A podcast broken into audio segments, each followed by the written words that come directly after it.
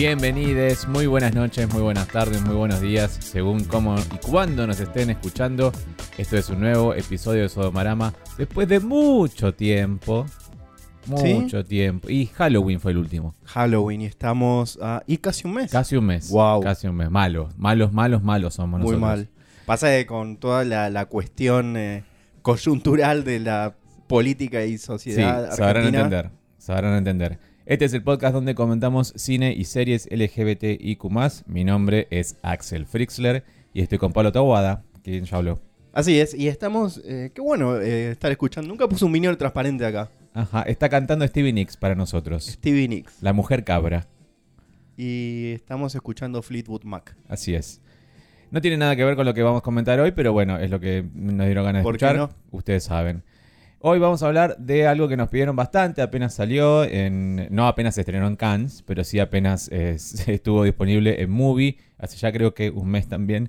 Estamos hablando de Extraña Forma de Vida, el cortometraje de eh, Pedro Almodóvar, dirigido por Pedro Almodóvar, y protagonizado por Pedro Pascal y Ethan Hawke. A mí me habían comentado que... Evidentemente no estaba incluido eso en lo que vos lo descargaste. Mm. Pero yo eh, supe que hay una entrevista eh, adosada al Sí, documental. La estrenaron acá en los cines porque, bueno, es Almodóvar. ¿Cómo no vas a estrenar una Y película? de tuvieron que poner eso como para rellenar un Y poco. es un corto, un corto muy corto. Es un corto dijeron, re corto. Pongámosle media hora más de entrevista. Así que, así que la gente fue a pagar acá al cine. A ver, media hora que es el corto y media hora de entrevista de Almodóvar contando cosas. Qué sé yo, en fin. Pero no solo eso, como es un corto tan corto, y no podíamos no comentarlo, porque bueno, es Almodóvar, también dijimos, vamos a añadir otras cosas que vimos, que también es- vamos a hacer como una especie de nuestra jarra loca, donde comentamos cosas que no ameritan todo un episodio, pero ameritan que comentemos que las vimos, ¿no? Así es. Jarra loca, digo, no, ya es nuestra, la tercera vez que lo Es la hacemos. tercera vez. y tiene su nombre, por quien, pues si nos escuchan de otro país, o de, no sé, de España o de México, es un trago que se hacía acá cuando nosotros éramos jóvenes y que se le ponía Muchas cosas. muchas cosas cuando ya eran como las 5 o 6 de la mañana en, en el boliche, la cosas disco. eh, legales e ilegales. Claro, entonces metían las obras de todas las cosas y quedaba esa jarra loca que era barata y tenía de todo, que era intomable, ¿no? Pero bueno, Obviamente. yo nunca la tomé, la vi pasar muchas veces, pero bueno, era de todo un poco, ese es el, el sentimiento. No era, no sé si era muy fuerte, lo que sí era fuerte, no sé, era otras cosas. El, ¿Quién es fuerte? el trago, digo, no era como trago fuerte, o sí. No, pero también Para mí era incluía como- alguna, algún adi- aditivo. Aditivos también. Sí. No, yo pensé que era onda del séptimo regimiento, esas cosas así que eran como No, eso, eso es mortal. No, Intomable. eso no, eso es un- una cosa espantosa. nunca más séptimo regimiento. Nunca, Nunca más. Bueno, pero antes que nada, como ya hicimos en varias ediciones de Sodomarama, vamos a comentar, la, vamos a leer los comentarios que ustedes dejaron sobre el episodio anterior, si te parece, eh, Pablo. Dale. Eh, episodio anterior que fue el de entrevista con el vampiro. Entrevista con el vampiro, la serie, la temporada 1, ya se confirmó la temporada 2, además eh, eh, mostraron unas imágenes, o sea, un par de fotos. ¿Sí? Sí, sí. Ah, fotos. No trailer, pero sí fotos. Y, y está eh, previsto el estreno para el año que viene. Y ustedes dijeron en la encuesta que estaba abajo en el episodio si quieren, les preguntamos si quieren que las comentemos a la segunda temporada cuando se estrene el año que viene. Y dijeron que sí. Así que bueno, Bueno, las comentamos. la veremos. Paso entonces a leer primero. No me muero de ansiedad por verla, es como que... Hay algo que me quedé con ganas de decir, creo que no lo dije, es Diga. porque me pareció bastante tediosa de ver. No me pareció dinámica y, eh, y apasionante. No, no la disfrutaste. Lo dijimos igual un poco y otra cosa, me, me- dije, uy, qué boludo, no, lo- no dije tal esta cosa. pasa siempre. Bueno, eso no importa, ya está, ya pasó. No, igual dijimos Ya lo porque superamos. yo, no- yo dije que en un momento vos te paraste a hacer cosas y yo seguí y yo dije, bueno, no estás Sí. eh, engaged. ¿no? No. Este, bueno, leo entonces el primero, el de los mensajes. Esto es un correo electrónico que llegó. Pueden escribir, recuerden, a sodomarama.gmail.com si el campo dentro de Spotify, eh, los comentarios le queda muy cortito, ¿sí? Entrevista con el vampirito, me dice Santiago. Dice, la película de los noventas es muy fiel al libro, la serie es una adaptación muy libre, se toman muchas libertades, pero para bien, en mi humilde opinión. La Claudia, la Claudia, la Claudia, que pusieron flojísima. Bueno, está de acuerdo con Ah, nosotros bueno. en eso.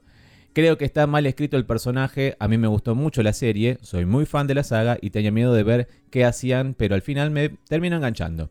Los dos actores hermosos. a mí sí me gustó el stat, así marica siniestra y todo. Es verdad, marica siniestra, malévola. Sí, pero un poco. como muy denso. Todo, ah, todo el tiempo hablando así. Bueno, para un poco, afloja un poco. Y, y nadie, nadie camina de esa manera. Mm. Es como. Ni por más loca mala que seas, ¿no? malévola, malteñida.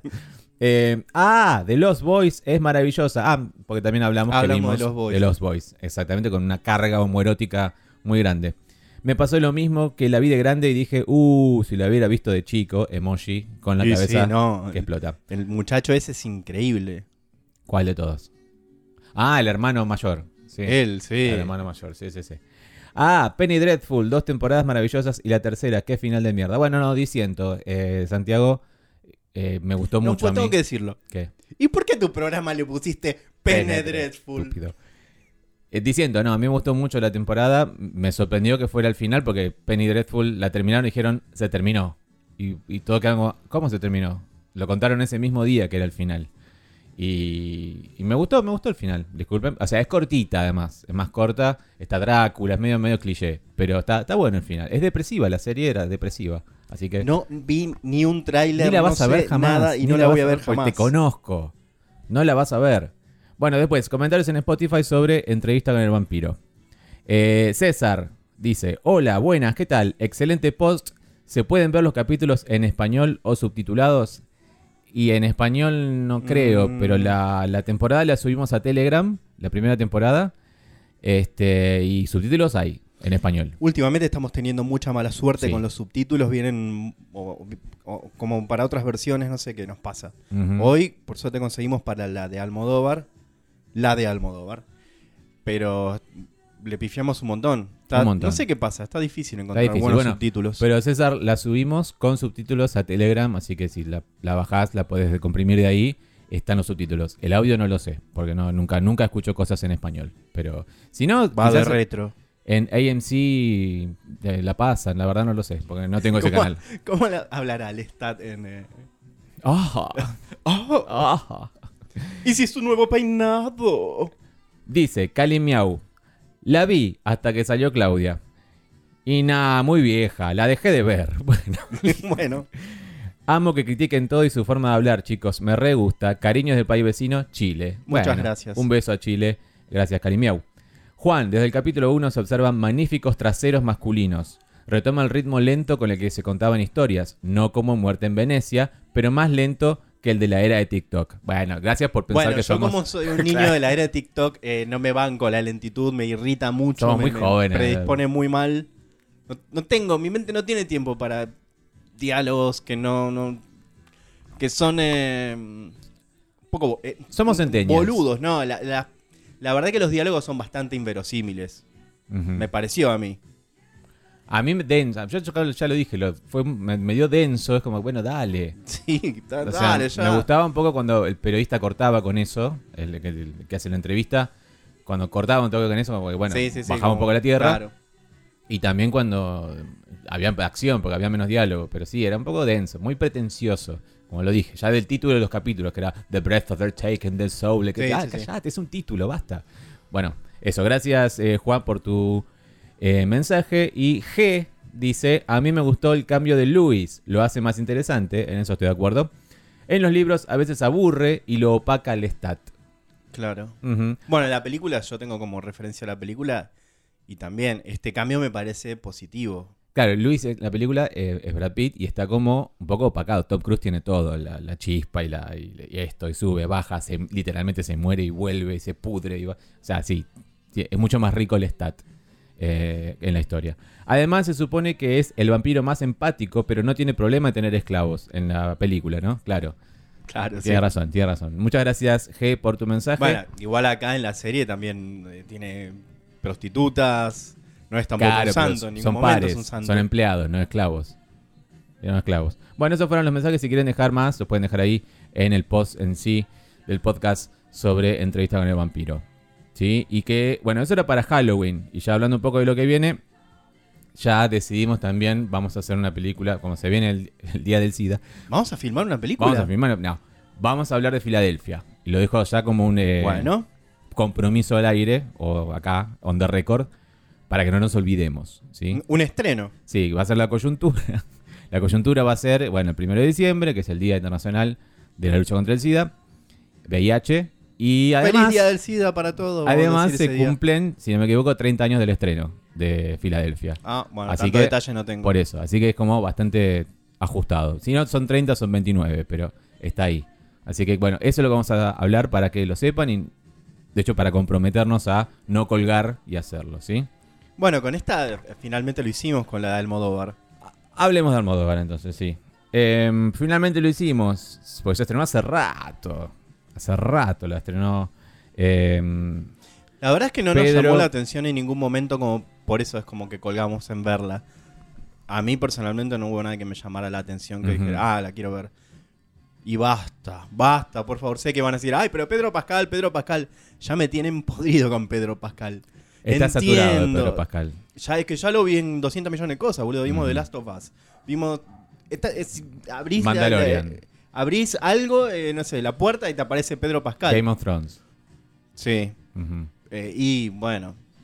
A mí me gustaba en Game of Thrones igual. No, me- eh, entiendo que es atractivo. Tampoco es el actor del año, ¿eh? Mm. Vamos. ¿Te parece un gran actor? No me parece un mal actor, no me parece un actor es que... correcto, es correcto. Está, está- No me parece que descolle, no, no, no. no me parece Pero más o menos siempre el, el mismo personaje. Sí. A mí no me, lo que único me molesta de Pedro Pascal es que como que a veces fuerza un poco el acento latino. Y lo vi Sí, acá. me- en esta película me pareció particularmente eso. Está bien, entiendo por la época supuesta donde tiene que estar situado este western, pero dale. Dale, Pedro, no, no, sos, o sea, sos chileno, pero te, cri- te criaste en otro lado, no, no, no, no hace Sí, falta forzar el tampoco si latino. te hagas el... O sea, lo entiendo en a veces, pero acá era como, bueno, vale. Bueno, en fin, vamos a hablar entonces de Extraña Forma de Vida, corto metraje dirigido por Pedro Modóvar, también escrito por él, música de Alberto Iglesias, producida también por Agustina Modóvar, toda la, la típica, el típico El clan. el clan de todas las películas de, de Pedro Almodóvar. Eh, es una especie de cortometraje western. Todo esto estoy leyendo en Wikipedia, eh, no estoy diciendo nada extraño. Esto es Wikipedia, señoras y señores. La sinopsis es así. Que yo quería, la verdad, la verdad, si estás escuchando esto ya lo, ya la viste, así que no, no sería spoiler. Pero bueno, después de 25 años, Silva, que se llama solo Silva, Pedro Pascal, Sí. monta a caballo por el desierto para visitar a su amigo, el sheriff Jake. Celebran el encuentro, Amigo. amigo, pero a la mañana siguiente Jake le dice que el motivo de su viaje no es recordar su amistad, sino que es otro. Tiene un motivo, una palabra que siempre quise decir, ulterior, para visitarlo a, a Jake después de tantos años, ¿no? Em, y ese motivo es que hay un crimen en el pueblo y el acusado de ese crimen es el hijo de Silva, ¿no? Entonces están Sí. mediante, no sé, co- cogérselo un rato, eh, Silva quiere convencerlo a Jake de que no detenga a su hijo, básicamente. No es un spoiler muy, muy grande. No, no. No, no, no, no creo que sea un spoiler muy importante. Como dijimos, bueno, protagonizado por Pedro Pascal, que es Silva, eh, Jake es Ethan Hawke. Eh, después están eh, Manu Ríos en Ay, otros, boludo. un minutito. Otro. Ese, ese ya es la, la Lizardo Ponce de, de Hollywood. ¿Por qué está colgado de, de famosos? Dudo que sepa hablar inglés el chabón. Lo dudo muchísimo. seguro ¿eh? que sabe, seguro que sabe. Yo creo que no sabe. Sí, Te apuesto que lo que quieras que no sabe. sabe, sabe. Me, Sí. eh, todo el, el- el único propósito que está eh, por el que está en esta película es que haya un primer plano por esta cara que les gusta tanto a ustedes, sí, a ustedes. A mí no me produce nada en particular. Pero ya lo dijimos cuando Para que hablamos tenga de ese Lee. primer plano y haga eso que, no sé, cantar como castrato. No, hace- está haciendo un playback con lip sync de la canción de Caetano Veloso, que se llama... Pero la voz es de quién La es. voz es de Caetano Veloso. Es, eh, ¿Tan Caetano- mujer cantaba Caetano Bueno, Veloso? Caetano de- tiene un registro. Ca- Caetano es una persona muy especial. Bueno, es como si cantara una mujer. Claro, tiene un registro muy alto, Caetano. Mm. Y también, bueno, tiene un un espectro sexual bastante amplio, tengo Ah, entendido. Entonces bueno. es como que es una Vive. persona. Sí, vive, Ah, vive. bueno. Eh, pero en, su- en esa época, de, la época de la canción, eh, cantaba de esa manera. Pues, Mirá vos. Era muy abierto, digamos, en, en su espectro. Bueno, vocal. cuestión es que Manu Ríos está para, para eso, para hacer ese lip sync Sí. y un primer plano. De Nada hecho, más. Lo grabó un día y después se, se fue. No hay razón alguna para que esté, no significa Igual- nada. ¿qué, qué nos molesta? ¿Qué te molesta de eso que esté? A mí me llamó la atención porque pensé que iba a tener. ¿Viste te- cuando el, el gordito este apareció en la película? eh, la, la de- ¿Cómo se llama? La de tu ídolo, la que vimos. La de- la- el, Necesito que me des más. Eh, el gordito de mi ídolo. el gordito que odias. James Corden. No, boludo, el de acá, el argentino. La ah, loca sí, esta. sí, en Rotting in the Sun. Eso. Que te molestó decir, ¿por qué está este chabón acá? ¿Por qué, ¿qué- ¿Quién es? Ok. Bueno, así, lo mismo. ¿Por qué está, por qué está eh, con gente... Bueno, a mí no me molestó, pero sí me, me llamó- pensé que iba a tener como un poco más de desarrollo su papel. No va- iba a ser solo ese, ese adorno que Yo es. te digo, no, de- no, sé- no sabe inglés. Te aseguro que no sabe inglés. Bueno, igual. Busquemos una entrevista en inglés. Busca, busca, busca. Igual canta, No, se me desconectó de internet acá. canta en portugués, igual tampoco es que. Es muy extraño, muy extraño. Una extraña forma de vida, la, la de, la de Manu Ríos, exactamente. Bueno, entonces, eh, Oscura esa. sí, todas peligrosas. Todas peligrosas. Bueno, y aprendemos que. Aprendemos, va, mejor, pienso en inglés. Nos enteramos que Silva y Jake tienen una historia y que, bueno, tienen una noche sexual que no vemos, no hay escenas de sexo en la, en la película. Spoiler, ¿cómo decís eso? No hay, hablamos boludo. después. No hay, no, si quieren esperar a que lleguemos a hablar. no- Ay, no pero hay. hay una escena de desnudez. Sí, sí, sí. Bueno, lo comentamos después si querés. Em, y después, a la mañana siguiente, en, diálogos bastante extensos, eh, Silva le cuenta a Jake cuál es el motivo, que no solo era eh, verlo a él, sino también hablan de su hijo y de este crimen que aparentemente cometió o no cometió. Y la historia es eso, básicamente, ¿no?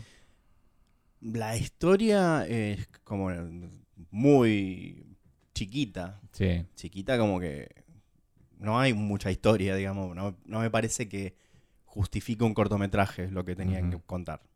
Sí, yo ¿no? el- Además el final es como termina. vago. termina. Es como, sí, es lo que he escuchado, digo escuchado porque escuché podcast eh, sobre esto, sobre este corto, donde lo opinan y dicen sí, que el, el final es como muy... ah, termina y fin. Sí. De repente termina. Y es como, ah, ok. Ok. Bueno, a pesar Pero de además eso... tampoco en ningún momento se profundiza en el de dónde sale este hijo, con Mm. quién tuvo este hijo, qué otra relación había entre ellos. Sí, hay una escena de flashback. Claro, no, el hijo aparece simplemente. Lo que sí cuentan es que él persigue tanto este crimen y no lo quiere resolver porque el crimen es su ex cuñada que se murió, o sea, la que se murió su ex Pero a cuñada. la vez se la había agarchado también a la También, cuñada. pero bueno, por eso está la pasión de que persigue esto y quiere justicia a toda costa. No es que es un crimen más que, bueno, te lo perdono de última. Es como que es, es personal. Eh, pero no, el hijo siempre lo tuvo. Pedro Pascal está ahí. Eh, lo que sí hay, creo que es lo mejor de, y lo más, casi lo más almodóvar de todo, es ese flashback que decís a ellos jóvenes, a los personajes de Silva y de Jake, veinteañeros, que sé yo, como ya ellos narran antes, que dicen, ¿te acordás cuando nos fuimos a ese sótano con unas putas mexicanas y con vino, qué sé yo qué? Y bueno, está el flashback ahí. Es muy linda escena esa. Sí, yo Es- quiero. No googleé quiénes son los, Mira, te los digo, yo- yo jóvenes. ya googleé quién es. Eh, no me importa el otro, me importa el que hace de, eh. Silva Joven, se llama José Condesa. Por favor. ¿De dónde es? Portugués. Por favor. Lo que, Increíble, sí. Está fuerte el asunto, es increíble. José Igual no, Condesa. no, ah, no ahora lo estoy viendo ahora. No, no, no, no, no, no. Googlealo en tu, en tu tiempo libre. Es una cosa. No hay, no hay foto donde. No, no, es, un- es increíble. Eh, José, si estás escuchando, te mando un beso. Eh, no, no, no, es. es, es, es- ¿Y el otro? El otro, qué sé yo, no sé, Juan. El otro también era no, muy lindo. sí, pero me gustó más este. Eh, el otro se llama, ya te digo. Ta, ta, ta, ta, Jason Fernández, ¿puede ser? Sí, Jason Fernández. Eh, sí, está muy bien, pero me gustó más el que hacía de Silva. Em, Lástima que no se ve nada, no, no, no pasa nada. O sea, No pasa nada. Es- se tiran eh, vino en la boca y se, y se terminan comiendo la boca, sí. básicamente. Y Y las se tocan un poco, se "Estamos meten la más". mano en las partes pudendas. Las putas dicen, estamos de más, nos vamos de acá y se quedan ¿Qué ellos. putas modernas? Bueno, está bien. sí. Está bien, ya está, le chupa huevos y le están pagando. Eh, no, me encantó esa escena. Me enc- Creo que es lo mejor de todo el corto eso. Eh, Sí, lejos. Los dos tomando vino con el chorrito y después comiéndose la boca. Y este chico, la verdad, José Condesa, tiene un. Yo creo que tiene un, un- un futuro tremendo. Tremendo. Voy a Porque investigar más sobre él. ¿Qué Recién hizo empieza, otras parece, ¿no? cosas? Hizo un par de series, todas portuguesas y, y novelas, y es como lo primero así gra- grosso que hace. Y yo seguro Pedro Almodóvar dijo, ay, Sí, tráemelo, tráemelo aquí. No, es tremendo.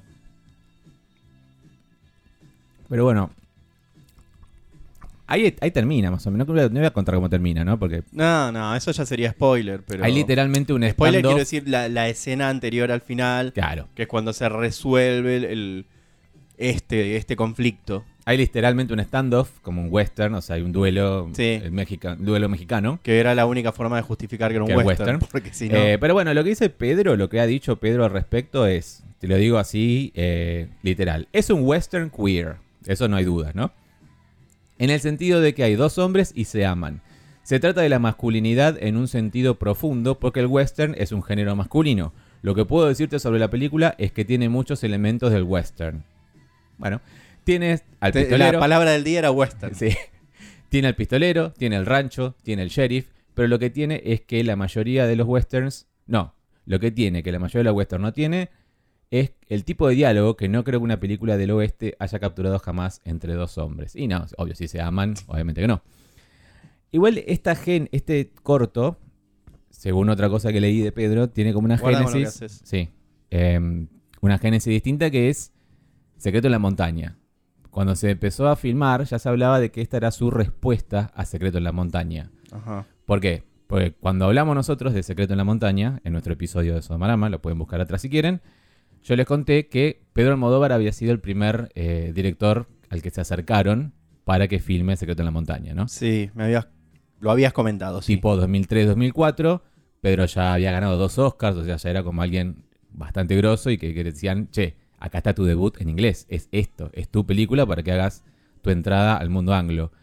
Eh, y él dijo, sí, pero me y la quiero, dos cosas. Primero la quiero hacer así, así, así. La quiero adaptar y darle el tono que tiene este corto. O sea, a él le gustaba la parte del oeste, la parte de la masculinidad y la parte del amor prohibido, pero quería darle este tono de más, eh, más tiros y cosas. No, no, no veo a Almodóvar eh, dirigiendo Brockback Mountain para nada. Claro. Y segundo, lo que más le, le preocupaba también.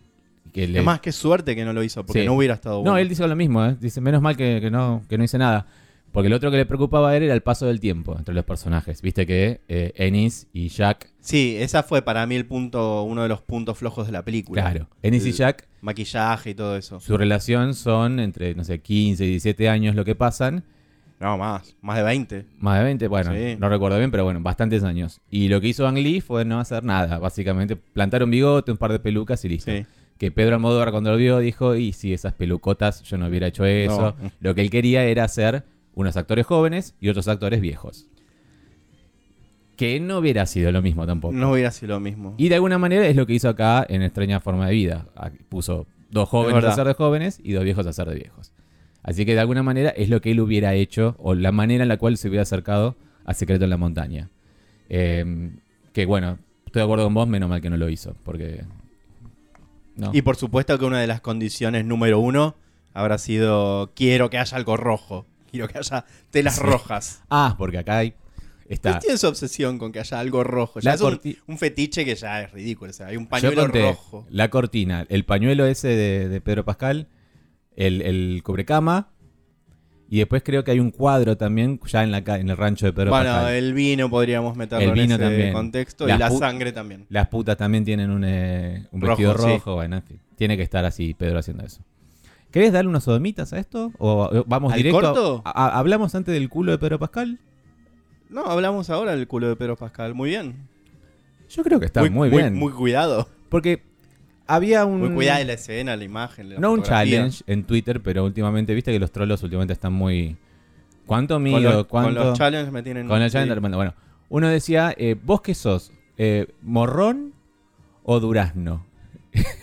Porque decía que los culos de ¿Qué los es eso? varones, que los culos de los varones tenemos o culo que son morrón, que tienen forma de morrón, así como un poco más cuadrado, o durazno, que son como más duraznito, un melocotón. Uy, nunca lo. Morrón, no, nunca lo pensé. y yo me atrevo a decir que eh, Pedro Pascal es, es morrón, porque es un culo bastante cuadrado y firme, se ve, ¿no? Tendría que volver a verlo. Yo creo que sí. Eh, me, me sorprendió. Y aparte me sorprendió como siguió en culo, ¿viste? No es que se paró, se tapó. No, siguió No, en culo. no, siguió. Me parece muy bien. Va, debe estar orgulloso de eso. Y también te comenté en la parte cuando ya eh, Ethan Hawke está sin camisa, que debo, bien Ethan Hawke, o sea, su nombre cuánto tiene? 87. 87 años. está muy bien de torso, no así de cara, pero bueno, que se le va a hacer. Pero muy bien, muy bien, muy bien, la verdad. Sí, está arrugado, está arrugado. Está arrugado, como bueno. bueno, todos nos arrugamos Todos de vez en puede. cuando. Pero, pero me sorprendió, me sorprendió su torso, la verdad. Si estás escuchando, Ethan, eh, Felicitaciones. con- congratulations. ¿Algo más? Y ya sodomiamos. No, me gustó mucho la fotografía, todo eso impecable. La música, la música. La buenísima. música también, muy bien. Muy linda, independientemente de que siempre hace buena música. Pero no me, no, no- no me mató ni me pareció nada, nada. Esperaba un poco más, ¿eh? Un poco más, algo, un poco más. Sí, un poquito más. Un poquito más. Pero bueno, Ah, bueno, bien. estaba bien. estaba aburrido en la casa, tenía. Me sorprende a mí como Pedro no quiere hacer todavía su largometraje en inglés. Es como que se está hablando de Kate Blanchett, se está hablando de cosas hace años y es como que se resiste. Quizás no le gusta o no le interesa. ya, va- ya van dos cosas que hace y las dos son un corto. O sea, hizo La Voz Humana en 2020. Quizás no le interesa hacer algo en inglés, o sea, o dirigir Yo creo que no le interesa en inglés. eso, como que su idiosincrasia es muy española y no quiere sacrificarla para hacer algo en inglés. Y quizás no le interesa tanto la plata. Para mí también es eso. No creo que la necesite. Porque el principal motivo por el cual un español se va a hacer cine en Hollywood es plata, siempre. Y quizá no le interesa a él tanto eso. O, o comprometer su visión a cambio de plata no le, no le parece tan... Sí, tampoco valioso. es que todos los directores que, que de, de- de- de habla hispana que van allá hacen cosas maravillosas. También, por ejemplo. Mirá, eh, ¿cómo se llama? Eh, el argentino, lo que, que- que acaba de hacer. No, el que acaba de hacer esa película que. Cifrón. Cifrón. Yo No, no, no, vería esa también- película, ¿eh? Pero Amenábar ha hecho cosas interesantes, hablando de españoles, ¿no? Sí, sí. Bayona sí. también. Es posible, qué sé yo. En fin. Bien. Bueno, ¿cuántos sodomitas le das a Extraña Forma de Vida? Dos y medio. De cinco. Eh, dos y- de- tres. Subo medio por Ah, el culo de Pedro Pascal. Y, y la recomendamos cuando la quieren ver. Si quieren verla, ya está en movie para verla. Y si no, bueno, nuestro Telegram, como ya ustedes saben. Dos datos así eh, loquitos de curiosidades de, de extraña forma de vida antes de seguir con lo que queremos que seguir. Es que la ropa la diseñó Yves Saint Laurent. Eh, Ah. no Yves Saint Laurent en sí, sino el, el- La, ma- la marca. la marca, que también son productores en el corto. O sea, todos los. Claro, ¿sabes? Yo te iba a preguntar, ¿por qué, qué tienen que ver? Porque dice producción y. Saint Laurent. Saint Laurent es la, los, son los productores. Este, y además, Ethan Hawke es el segundo yankee en trabajar con Pedro Almodóvar. Ajá. Porque la película anterior es con Tilda Swinton. O sea, el corto anterior es con Tilda Swinton. Si no está en inglés, ella no es yankee. Así que el, el otro era Peter Coyote en Kika. ¿Te acuerdas de Kika? Sí, Bueno, ahí estaba Peter Coyote, que fue el primero. sí, me acuerdo. Para mí también. viene- Esa película igual la ten- creo que la vi la vi hace mucho y la vi medio de a, de a pedazos, no la vi Yo me entera. acuerdo solamente, bueno, de Victoria Abril y sus axilas peludas y de la parte de que está con Rosy de Palma, el, el ladrón, y que después Sí, termina acuerdo, sí. eyaculando. bueno, en fin. En la frente de Victoria Abril creo que era, ¿no? Sí. Bueno, qué gran película. Bueno, ¿por qué querés seguir ahora? Con la la, la del coso de ¿La del Alemania. coso? En Alemania. La del Ayúdame, coso de Alemania. No me acuerdo. El Dorado se llama eh, este documental Todo lo que los nazis odian. Y es un documental que ¿Así se llama? Así se llama. El Dorado, Everything the Nazis Hate, o en alemán, que no lo voy a decir porque no lo encuentro, eh, pero lo podría decir porque yo estudio alemán. Em, en Netflix... Un lo- día vas a tener que hacer algo, decir unas frases. eh. ¿Lo puedo encontrar? A ver, lo puedo... A ver. Em, Es un eh, es un documental. Sí. No, no, estaba acá recién, para. ¿De qué año es? Es de este año, 2023. Hecho por y para Netflix. No, no lo encuentro, no, no importa. Hecho por y para Netflix, que es mitad documental, típico de Netflix, que es el periodista o, especialista hablando a la cámara. Y mitad también drama- dramatización de las cosas que pasaban en El Dorado. ¿Qué era El Sí. Dorado? Era un bar, una especie de, de- de bolichón que estaba ahí en una esquina de Berlín, en la República de Weimar, ¿no? La República de Weimar era esa época eh, donde estaba todo bien, eran todos progres, todos felices, eh, casi todo el mundo, pero sobre todo en Alemania, que ya hemos hablado varias veces de esto cuando hablamos de, de películas o de Alemania o de esa época, o cuando hablamos de cabaret, por ejemplo. Y que bueno, después eh, tanto libertinaje y tanta, tanta libertad dio lugar a que la gente dijera, no, no, no, pongamos orden, votemos a los nazis. Y bueno, Bueno, no, vos lo bueno. estás resumiendo, estás resumiendo la historia de, de una Alemania que en realidad no sé si eso fue el detonante. Hay otros factores. hay Creo que fa- la el economía, la inflación, todo. principalmente económico. Y después, como siempre, cuando hay algún, algún problema económico en un país, se le echa la culpa a los putos, porque siempre los, los putos somos los culpables de los problemas económicos, de la inflación y todo Sí. eso. Y después viene un Hitler, como ahora vamos a tener nosotros en este país. Un Hitler raro el nuestro, porque es un Hitler judío o que está fanatizado con el judaísmo. Y despeinado, Muy raro todo. muy raro todo. Se vienen épocas oscuras. Esperemos que no, esperemos que no sea así y que, y que estemos, eh, de- no sé, delirando, pero probablemente no estemos delirando. No, ya lo vivimos esto. lamentablemente. Es una película documental que arroja luz sobre la comunidad queer en Berlín de la década del 20, como decimos. Eh, está dirigida por Benjamin Cantu y tiene, como dije, información de académicos con la recreación vivida de los espectáculos. Hay historias eh, puntuales de gente que existió, como de eh, una, pareja de mujeres trans, básicamente, Es verdad. que eh, fueron...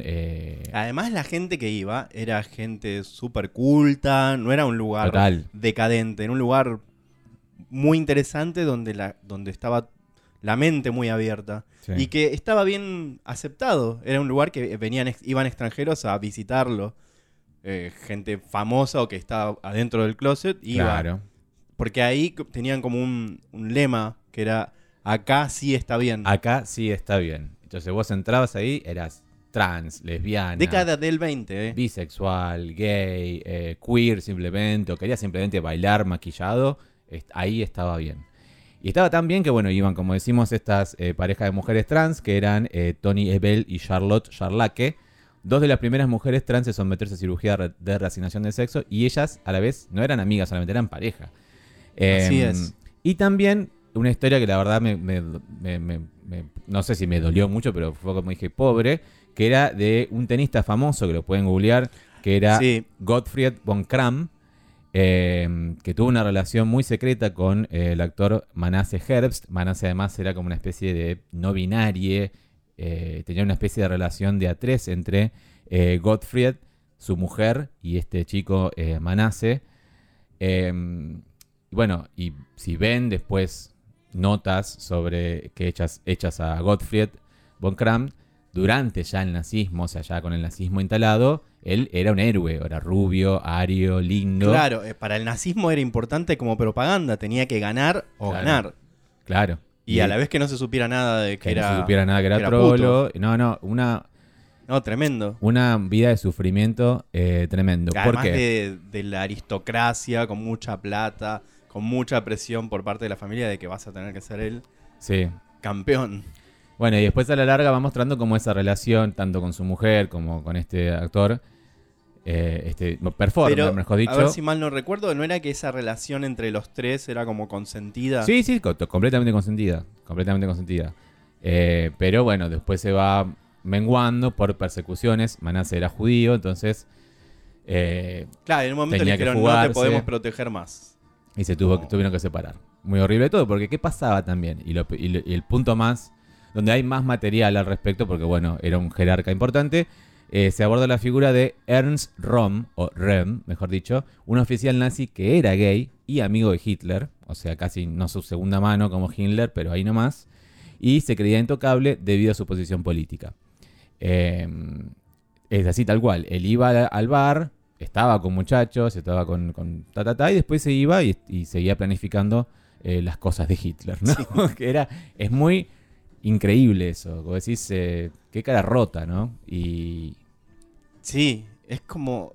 eh, Bueno, la derecha es así, es irracional, porque su, su violencia y, su, su locura, su odio no, no está basado en nada lógico o racional. un resentimiento que tiene. Es simplemente odio. Yo creo que lo que odian es que el, el resto sea... Yo creo que son infelices y odian que el resto sea feliz. Claro, eso yo no lo puedo entender porque yo no me considero alguien de derecha, entonces si yo veo a alguien que es feliz, no me da bronca que sea feliz.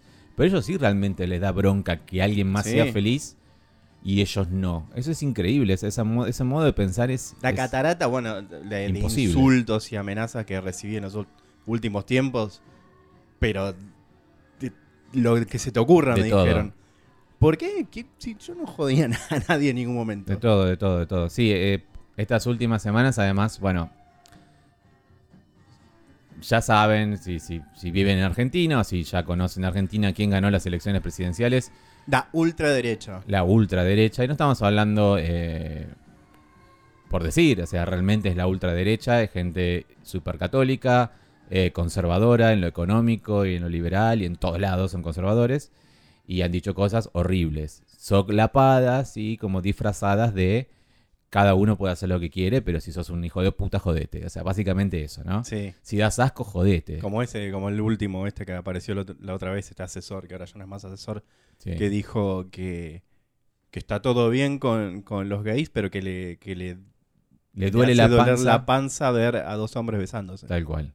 Tal cual. Hubo otra mujer que va a ser la casiller que dijo eh, que cada uno haga lo que quiera, pero bueno, si después no querés bañarte y sos un piojoso, o sea, todas- Claro, todas analogías que es, bueno, jodete, si vos sos así, O el presidente electo mismo que dice, bueno, si querés cogerte un elefante con su consentimiento, cogete un elefante. O sea, nos comparan con zoofílicos, con piojosos, con roñosos, con, con cosas que dan asco. O sea, no pueden concebirnos como humanos. O, con, o sea, creen que es una elección primero la orientación sexual y después eh, ponen esos ejemplos extraños. como- Porque se ve que no, no, no sé, que es gente para mí que no se relaciona con seres humanos. Es imposible. Viendo de dónde vienen siempre los ataques, es como gente que no, no tiene mucha vida social, Claro, interacción social. en fin. Y creo que de ahí viene también el resentimiento, porque si vos Claro. quizás este, no, las minas no te dan bola y vas a estar enojado con el mundo. Bueno, si quieren un poco asustarse como nosotros, vean El Dorado entonces en Netflix. Porque ahí te das cuenta que cómo puede hubo libertad para ser como uno era y sin embargo algo vino y lo cortó. Y eso puede pasar, pasó muchas veces y puede pasar otra vez. Sí, sí, sí. Y puede pasar otra y va a vez. pasar otra vez, porque es así. Lamentablemente es así. La vida es cíclica. Mirá lo que pasó en Madrid ahora que se fue para atrás con, con varios derechos para las personas trans. Sí, en Madrid. y, y algunas Ayuso. otras cosas para el colectivo LGBT, pero que tengo que... No leí tanto bien. No, como yo sé es. que eh, pri- pri- principalmente a la, a la población trans. Eh, si es cíclico, va a haber que. O sea, me, me atrevo a decir cosas extrañas, pero. O quizás muy eh, impulsivas, pero una cosa que también pasó es que la gente se armó en su momento y los civiles se armaron e hicieron cosas con esas armas. Así que sí, qué sé yo. O sea, yo lo que tengo es que una certeza absoluta de que yo no tengo miedo. Yo.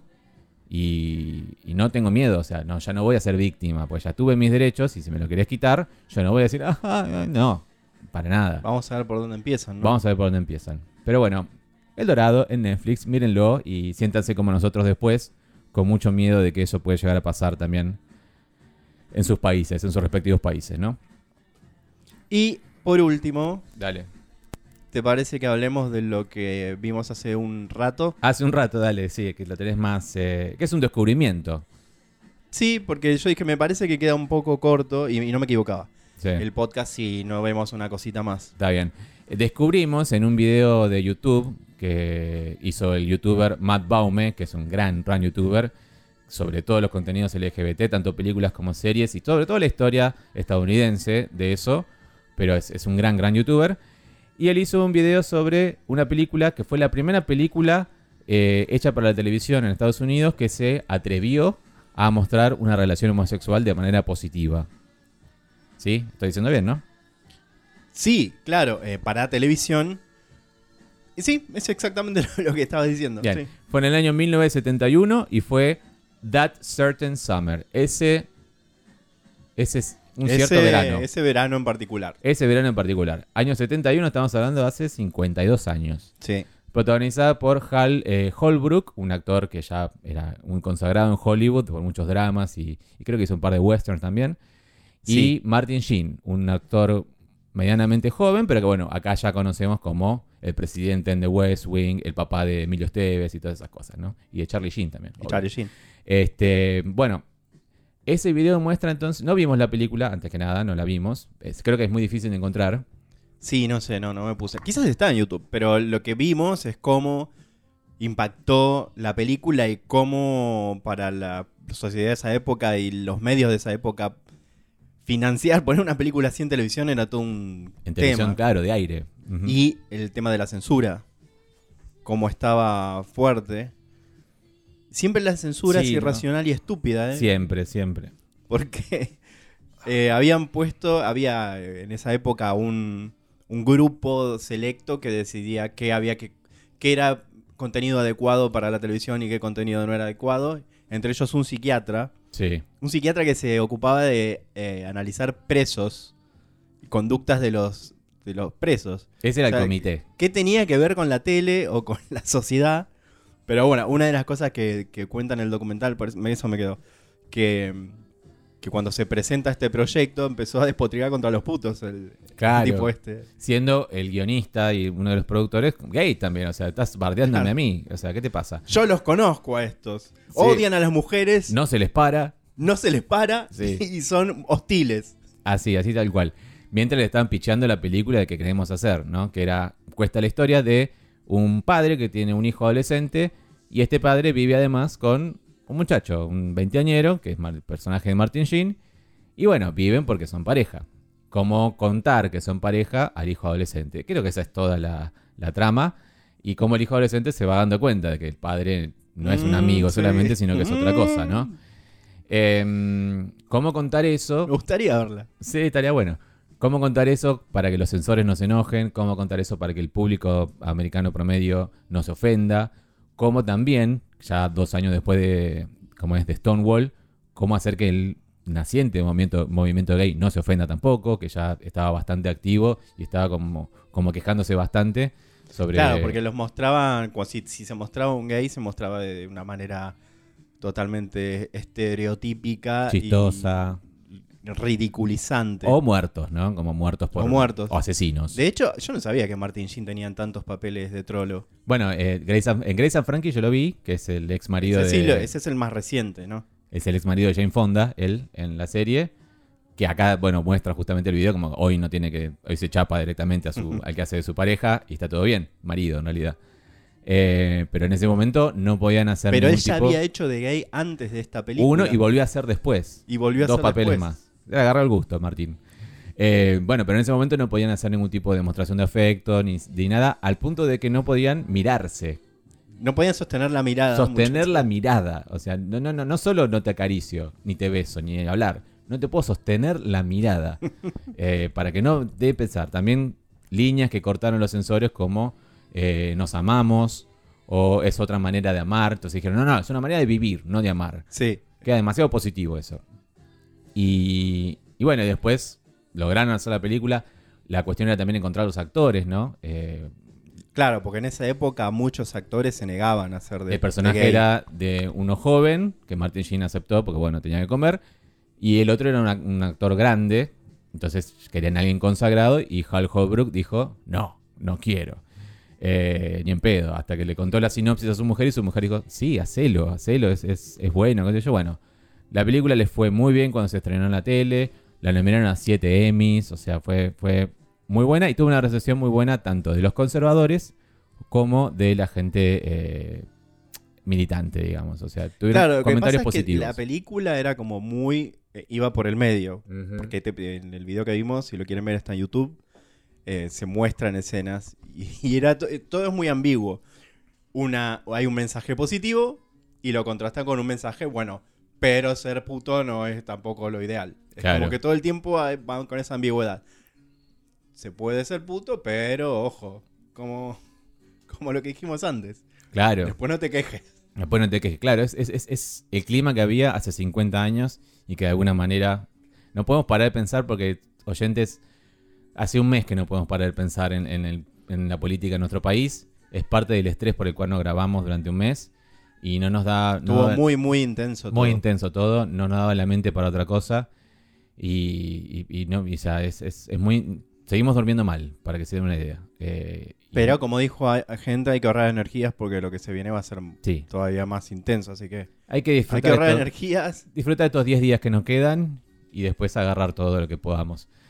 Eh, pero bueno, eh, eso es entonces el video. El video se llama... eh, es sobre este Matt Bomer, sobre That Certain Summer. Le vamos a dejar el link en Telegram Sí. o cuando nos escriban donde quieran y le mandamos el link. Eh, igualmente, si googlean eso que acabo de decir y que seguramente lo voy a poner en la descripción. Ahora puedo poner el link en la descripción, es verdad. Podemos ponerlo así. Ahí lo pueden ver. La verdad es muy bueno, tiene subtítulos en español. Es corto, dura 26 y es minutos. corto y lo pueden entender eh, todos. ¿sí? Me puse a pensar que dije, esto del 71, y como el 71 también ya estaba The Voice in the Band, de Willard Friedkin, Sí. y también estaba... eh, Cine, estamos hablando de cine, cine. En el cine. Y también estaba Sunday Bloody Sunday, la que me gusta tanto a mí, Sí. con Peter Finch. O sea, es como... Fue un año interesante. Fíjate que la ¿eh? diferencia está en que el cine es distinto, como No, no, no solo eso, se claro. manejan. The Voice in the Band, una película mucho más Ahí se chiquita. podía, pero se podían soltar más en los diálogos, en todo. Claro, pero digo, estaba basada en una obra de teatro que ya estaba en esa época. Eh, Sunday Bloody Sunday es británica, o sea, todo bien. Pero digo, como es, fue un año donde ya las cosas empezaron a cambiar bastante. Interesante eso. Sí, sí. Yo quería mencionar un par de cosas más, si me permitiste, o a mencionar al pasar. ¿Te parece bien? O. ¿Sí? ¿Qué quieres mencionar? No, que. Haciendo como no sin paralelo, pero como que terminó eh, Argentina, Tierra de Amor y Venganza, la segunda temporada. Ah, tu novelita. Literalmente Porque mi Axel novela. veía todas las noches eso, esa, esa cosa que no estaba mal ni bien, eh, pero es como. Era medio. El guion era bastante aburrido. Era, era, era- Lo lindo era ver a, a- a los personajes gays. Los muchachos. eh, y a alguno no gay también, tremendo. Como quien. Ah, sí, Charlie. varios. Bueno, no.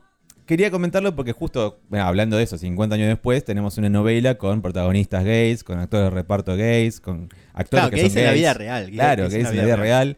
La pareja principal es eh, Segundo y Antonio, que eran gays. O sea, eso, eso me gustó mucho. Y sí, no era una, una- un- como es una montaña rusa de acontecimientos la novela, pero era una novela, qué sé yo, estaba muy bien. A mí, a mí me hacía sentir muy bien, muy bien me hacía sentir. Me alegro por vos. Eh, no sé si había algo en el hospital que había o que porque mi papá era militar, también no sé bien. ¿En el Si- hospital? El hospital me daba muy el hospital al que yo iba de chico, donde pasa todo. ¿Un hospital te hace feliz? Eso me hace feliz. No sé, había algo. Eh, el vestuario, la, la- la- la iluminación, no sé, algo había que me hacía sentir bien, qué sé yo. Y obviamente que los chicos eran muy lindos, ¿no? Eh, Pero eso quería más que nada es contar, que si quieren hablar de eh, Argentina, Tierra, Amor y Venganza, me escriban y hablamos, porque Faltó más escena de desnudez. hubo solo dos. eh, a menos Faltó- que yo pude más contar. carne. Eh, a menos que yo pude contar. Y eh, me gustó mucho el chico español, como actúa, eh, Tony. Eh, y estaban todos bastante bien. eh, y estaba Sabo también, que no, no es Sabo, sino que es. eh, ¿Cómo se llama? Tato. Tato. Ay, siempre me olvido cómo se llama. Ta- Cuacuardi- Cua- Cuatordio. Cuatordio. Ya en su como cuarto papel gay. Sí. Qué bueno, ¿no? ¿Qué onda? estaríamos- no sé, ¿qué onda?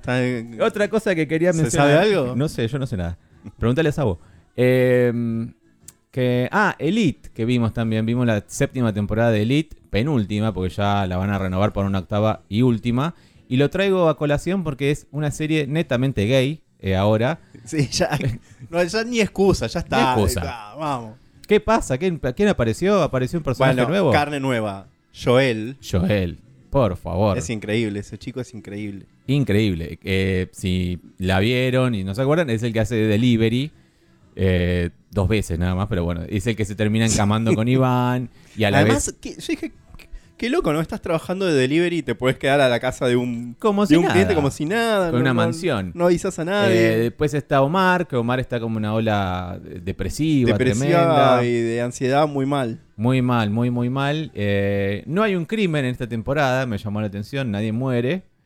Eh, pero lo digo, digo que es una serie netamente gay porque no hay escena de sexo entre heterosexuales. No, hay un caso de, de- de corrupción. Claro, vez. entonces hay que revelar eso, ¿no? Que quién es el corrupto y cómo atrapamos el corrupto. No, y cómo que no hay una, hay una muerte tremenda. Bueno, ah, es, no, es tremendo eso. Es- La muerte es tremenda. Estaba cantado. Hay eh, actuaciones interesantes como está Lourdes Baraglia. Eh, Sí, ya tenemos la familia argentina completa. Es Baraglia, la chica y la. Lu- Lucy la- Priota, la mamá. Esa. Eh, y después está Maribel Verdú, of all people, eh, que hace de la mamá de... eh, Me encantó su personaje. No voy a decir la mamá de quién porque es spoiler, pero bueno, hace de un personaje nuevo que viene a ser la mamá de alguien. Es la mamá de una chica. Sí, de la mamá de una chica. Sí. Y bueno, y eso. Después hay un personaje que es medio punky, eh, medio anarquista, Ese que es el rubio. hermosísimo. Hay muchos chicos muy lindos. Como siempre, ¿no? Es- es- eh, Es eso. Pero la, la- la central es que yo me di cuenta de eso. Solamente hay sexo entre Iván y eh, Joel. Y Joel y Omar. Como que la Argentina no tuvo más sexo. Es como que, es como que solo hay sexo Yo tenía gay. esperanzas ahí de el negro que vive con ellos. Que algo le pasaba, ¿no? Yo dije, acá sale trío, porque Mm. veía que estaba muy demasiado ocupado que sus dos roommates Sí. si van o vienen en su relación. Ya va a pasar. Va a pasar la temporada que viene. Va a pasar la temporada Ojalá. que viene seguro. La Eh, cola ya la mostró. Pero bueno, la temporada que viene es la última. Y sepan que, bueno, es nuestra. No sé si guilty pleasure o consumo irónico, porque la verdad a mí me hace muy bien. Elite. A mí también. o élite. Por eso la por, por eso yo decía no verla tan rápido. Sí, pero no pudimos la evitarlo. No, vos no pudiste, yo podía Es que- evitarlo. La que- gastamos en dos días, ya está. Qué lindo que es Iván. André Lamoglia, ¿no? Ay, por Sí. favor. La vez que dije en voz alta lo, lo lindo que es, es, es imposible, no puede ser. Y por suerte no está Manu Ríos, así que es, es- es un dato Sí, positivo. basta, Manu Ríos. Basta Manu Ríos. sé que me van a odiar muchos, mucho por lo- odiar a Manu Ríos. Y para, ¿y qué más me anoté en Jarra Loca? ¿Qué es esto? Ah, no, eh, el podcast de Moria. Que si bien no es algo muy gay ni nada, eh, es, un, es un podcast buenísimo. Que si no lo escucharon, deberían escucharlo. Tiene elementos gay, pero bueno, es Moria. Moria es el puto nacional, ¿no? Eh, lo recomiendo mucho, la verdad. Es, es mucho, muy, Se muy puede bueno. escuchar en Spotify, Se puede escuchar en Spotify. Cada capítulo es un aspecto de Moria. La Moria mamá, la, la Moria actriz, la Moria vedette, la Moria eh, eh, conductora de talk show, o sea, todo. Toda la, y Moria los hombres. Y el mejor para mí, que es Moria presa en Paraguay, que es el mejor capítulo de toda la serie. Y, eh, es algo que volví a escuchar de vuelta, porque es un capítulo que te empezás riendo. Está Oriana Junco en el medio. Y terminás emocionado llorando porque, bueno, hay una historia con las presas en Paraguay que es como muy fuerte. Y decís, wow, qué, qué, qué grosa Moria. Moria misma llora. Esto no pasó la oficina de mi aprobación sobre comentarios que Lo se quería pueden contar hacer yo. en el podcast o no. Me estoy enterando ahora Sí, sí, sí. de que se estás hablando de temas esto- off topic, off LGBT. No, pero eso es solamente eso que quería contar. Ah, y hablando de eso que comenté hoy, que dijo Pedro, ¿sabes dónde lo dijo Almodóvar? Ah, ya es Pedro, es tu amigo. Es mi amigo Pedro. No, hay que distinguir, porque Pedro puede ser Pascal. Eh, Almodóvar lo dijo eh, cuando le hizo una nota en su podcast, Dua Lipa. Dua Lipa tiene un podcast también. Ah, bueno, ah, bueno. ya está. Ya está. Estamos todos. Pensar que hace años, cuando no, ni bueno, no sé si existían los podcasts, pero cuando todavía no, no- ni hacíamos podcast ni nada, pero estábamos, hacíamos radio, y yo pensaba, acá todavía no hay mercado en YouTube, ni, ni eso para como para hacer streaming y qué sé yo, y miran qué mierda se convirtió todo. Todo, todo. Y acá nosotros metidos también en la mierda. Así es. No pudimos evitarlo. Bueno, Es- era Sí. nuestro destino. ¿será hasta la próxima? Será hasta la próxima. Recuerden que el link a nuestras redes sociales está en la descripción de este episodio. También hay un link, hay un cafecito que nos pueden dejar eh, dinero si quieren ahí. Si les caemos muy bien, nos pueden dejar eh, Amor. in- amor de manera internacional también. Lo pueden hacer ahí. Y eh, si quieren mandar. Ah, dejamos dejar una encuesta. ¿Qué, qué- qué te gustaría preguntarles a, la- a las personas que nos escuchen? Y lo sobre, yo preguntaría sobre la de Modóvar algo, pero ¿Le algo gustó? simple, como le gustó, sí o no. ¿Les gustó eh, Extraña Forma de Vida? ¿Sí o no? Lo contestan acá abajo en, eh, en Spotify Móvil. También puede dejar un comentario si están escuchando en Spotify Móvil. Si no, un email a sodomarama.gmail.com y si no, en nuestras redes sociales, como lo dije. O un fax.